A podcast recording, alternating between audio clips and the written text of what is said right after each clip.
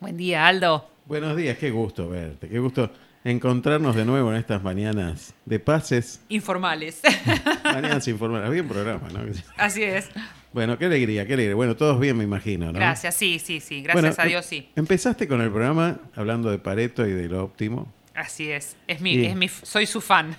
Y entonces yo pensaba en, en este camino hacia aquello, este parece utópico, ¿no? Eh, y, y vos hablabas recién de los, de los reyes, de las monarquías.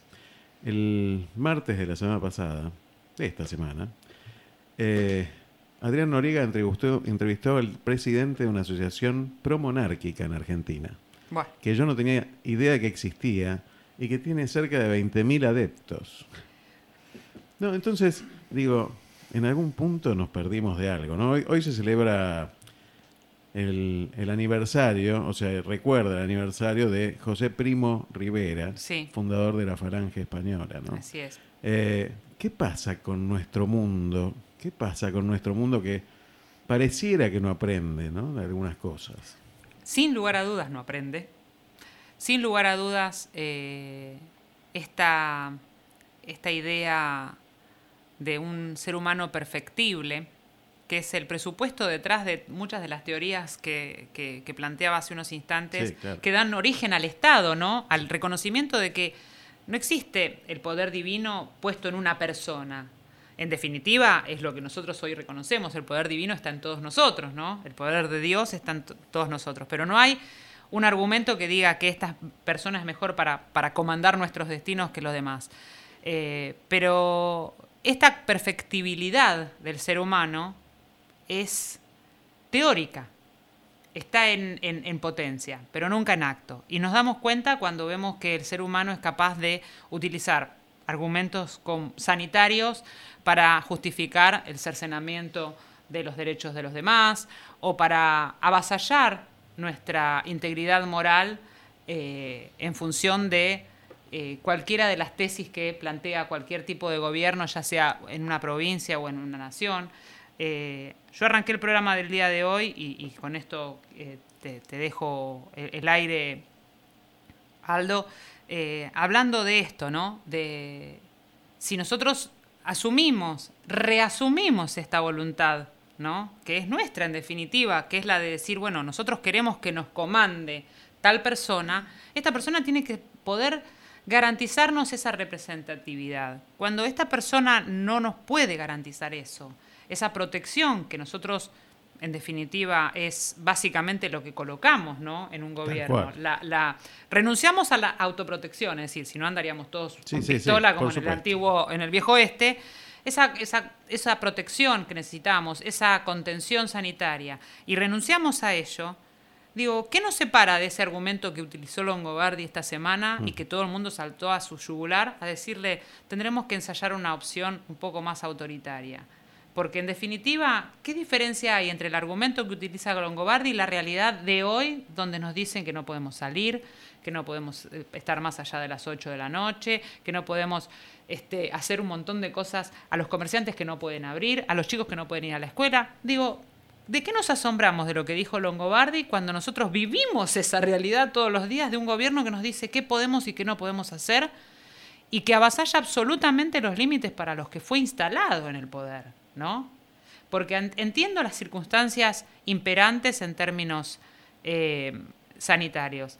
Pero lo que yo no puedo consentir, y quizás no estés de acuerdo conmigo, y está perfecto, porque en eso, este, En eso consiste, radica ¿no? la riqueza de, de lo que podemos llegar a plantear, lo que no podemos consentir, creo, es eh, este avasallamiento de, nuestras propias libertades, porque me parece que durante un año estuvimos recibiendo información muy concreta acerca de qué es lo que hay que hacer y qué es lo que no hay que hacer.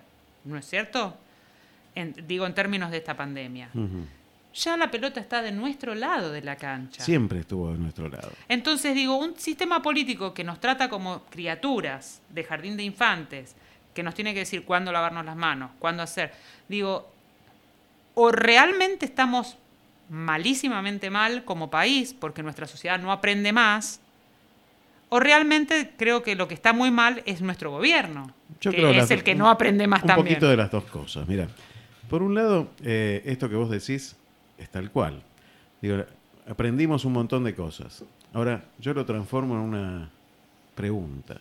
Aprendimos un montón de cosas. Cuando uno ve, como pasó en Entre Ríos, este, unos padres que festejaron un cumpleaños de 15 después de haber dado positivos, y se ven todos los fines de semana fiestas clandestinas, y gente que se resiste a decir, o, o que todavía te sigue diciendo, "Bueno, pero esto es todo mentira. ¿No? Cuando ya se nos murieron mucha gente de nuestros familiares, de nuestro entorno, gente que se enfermó y que uno lo ve ya, esto no es una, una sí, cosa inventada. pone, les pone rostro a y, que basta, números. y que basta hablar con un médico que está en una terapia intensiva para que te cuente la verdad, después de que hablen todos los demás que quieran, ¿no? Pero, digo, me demuestra dos cosas, que no aprendemos como sociedad, que no somos capaces de, eh, de prescindir de un Estado papá que nos cuide, y que nos... Ya las facultades delegadas son una cosa, ahora, cuando ese Estado tiene que hacer todo por vos, ya me siento un inútil. Exactamente. y Este, es a eso a lo que claro, apuntaba, ¿no? Este, este estado paternalista que, que, que se supone que fue hace 200 años, ¿no? Pero Esta dijiste, realidad. algo, digo, dijiste algo que es, es fundamental y que tiene que ver con esto de que uno busca un representante que lo represente. sí. Y esto tiene que ver con la falta de liderazgos que existen hoy. No tenemos a alguien que nos represente realmente. Entonces la gente no vota con convicción a, a quien vota. No. Vota porque no le queda otro por evitar aquello. Y entonces nos encontramos con gente que gobierna, que no tiene liderazgo, que no tiene mandato y que no tiene capacidad de imaginar nada, ni de, ni de enseñar nada.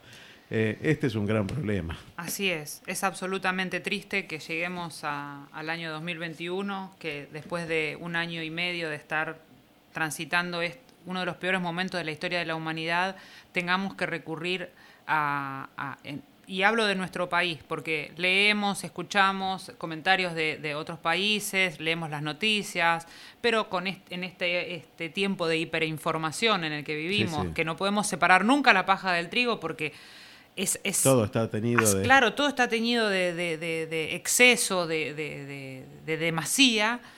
Digo, eh, pareciera como que estamos en el, en el momento cero todavía.